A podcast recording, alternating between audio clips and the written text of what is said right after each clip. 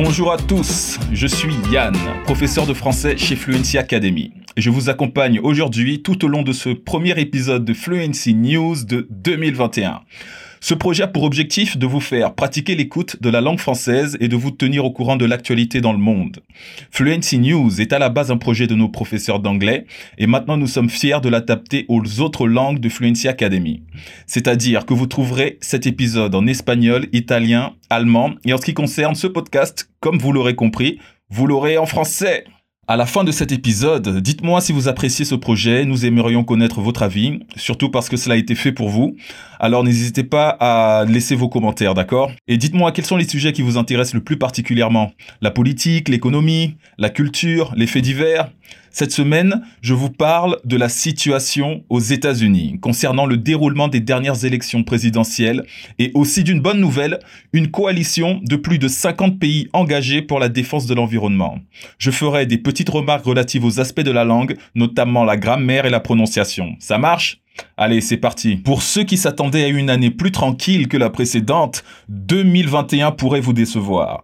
Le premier mois de l'année débute dans le désordre et la confusion sur les terres de l'oncle Sam. Donald Trump est confronté à la perspective imminente de devenir le premier président américain à subir deux procédures de mise en accusation. Impeachment à la suite d'une violation extraordinaire du Capitole à Washington, D.C. par ses partisans. Trump est accusé d'incitation à l'insurrection après avoir prononcé un discours incendiaire le 6 janvier à Washington. Avant qu'une foule ne s'attaque violemment au cœur du gouvernement américain, au moins cinq personnes ont été tuées lors de l'attaque. La présidente de la Chambre des représentants, Nancy Pelosi, a déclaré dimanche que la Chambre allait poursuivre la procédure de destitution du président Donald Trump alors qu'elle pousse le vice-président Mike Pence à invoquer l'autorité constitutionnelle pour démettre Trump de ses fonctions, suite à l'attaque meurtrière du Capitole la semaine dernière. Lundi, l'équipe dirigeante de Pelosi cherchera à faire voter une résolution appelant le vice-président et les membres du cabinet à invoquer le 25e amendement une disposition constitutionnelle qui permet au vice-président et au cabinet de démettre le président de ses fonctions s'il le juge incapable de les exercer. Pence et le cabinet auraient 24 heures pour agir avant que la Chambre ne s'oriente vers une mise en accusation. Nous agirons avec urgence car ce président représente une menace imminente, a déclaré Madame Pelosi dans une lettre adressée dimanche dernier à ses collègues. L'horreur de l'attaque continue contre notre démocratie, perpétrée par ce président, est intensifiée, tout comme la nécessité d'agir immédiatement. La fin des dix derniers jours de Trump a été stupéfiante, les politiciens ayant mis en garde contre les dommages que les présidents pourraient encore causer avant l'inauguration du président élu Joe Biden le 20 janvier.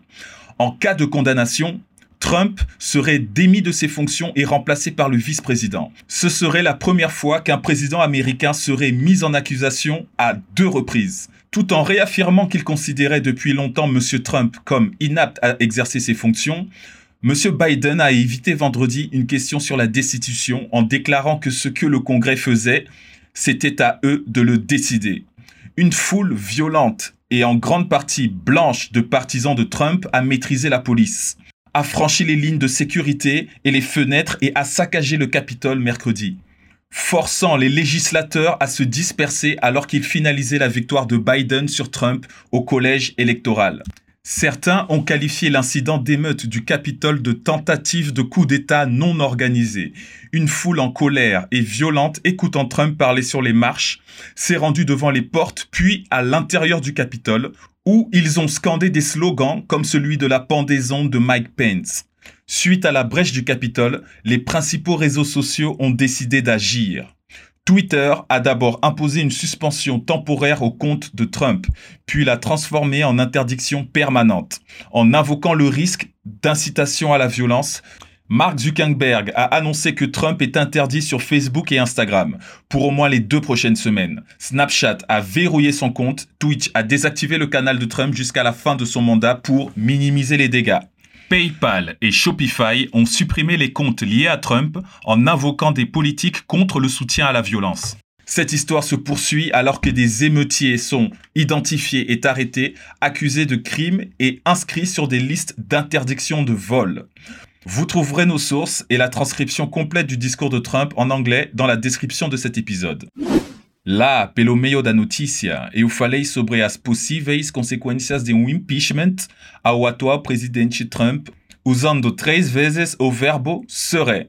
Essa forma verbal corresponde à conjugação do verbo être, ser, na terceira pessoa do singular, no mundo que chamamos de condicionel présent.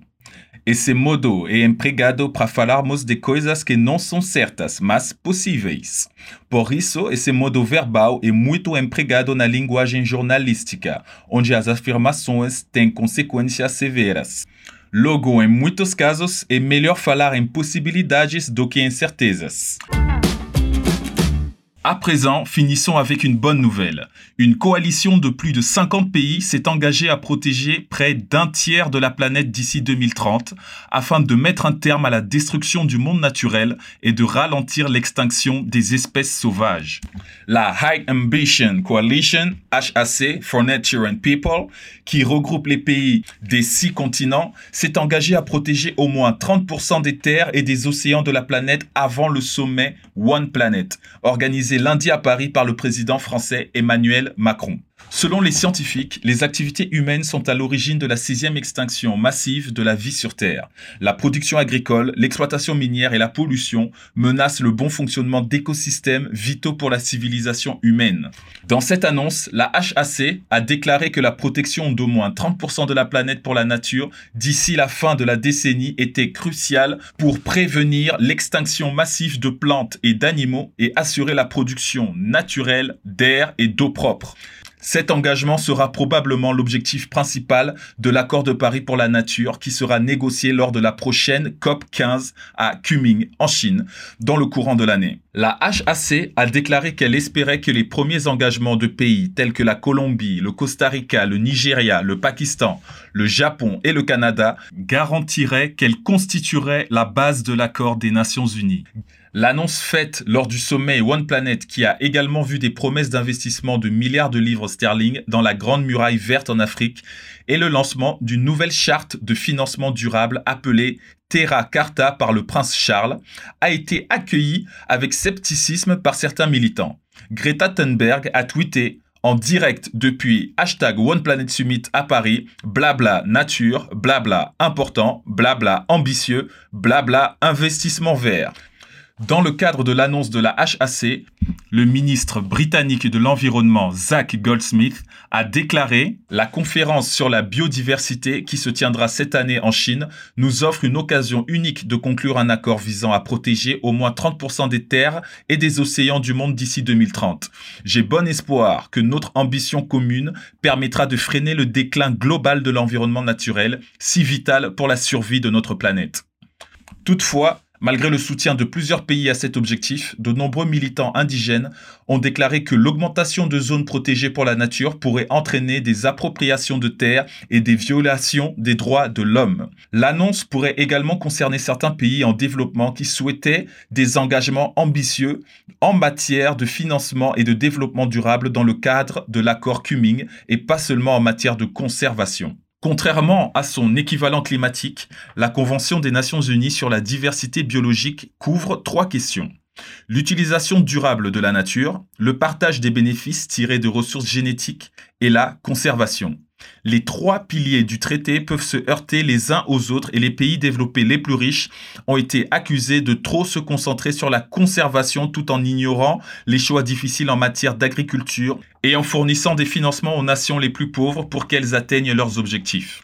La High Ambition Coalition, actuellement coprésidée par la France, le Costa Rica et le Royaume-Uni, a été créée lors de la conférence des partis à la CCNUCC de Durban en 2011 afin d'encourager une action internationale ambitieuse contre la crise climatique avant l'accord de Paris. En promouvant des mesures contre la perte de biodiversité, on espère que les premiers engagements de la HAC garantiront un accord fructueux pour la nature. Lundi, les dirigeants du monde entier se sont réunis en personne et virtuellement au sommet One Planet à Paris pour discuter de la crise de la biodiversité, de la promotion de l'agroécologie et de la relation entre la santé humaine et la nature. Boris Johnson, Angela Merkel et Justin Trudeau ont pris la parole lors de cet événement, qui comprenait également des déclarations du secrétaire général des Nations Unies, Antonio Guterres, et du vice-premier ministre chinois, Han Zheng. A palavra environnement, que significa meio ambiente, pode ser um pouco difícil de pronunciar corretamente por causa do E no meio, que difere bastante do português, certo? Mas repete comigo, primeiro separando em sílabas e depois falando uma coisa só. Environnement.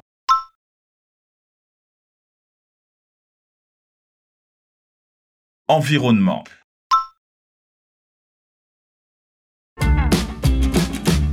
Et voilà, c'est tout pour aujourd'hui. Et je vous rappelle que nous avons un nouvel épisode toutes les semaines. Et je vous invite aussi à jeter un coup d'œil sur notre site web fluencytv.com et sur notre page Instagram fluencytv. L'accès au contenu est gratuit et accessible à tout le monde. Ça marche? Ça a été un plaisir pour moi de t'accompagner. Moi, c'est Yann et j'espère t'avoir à l'écoute bientôt. Ciao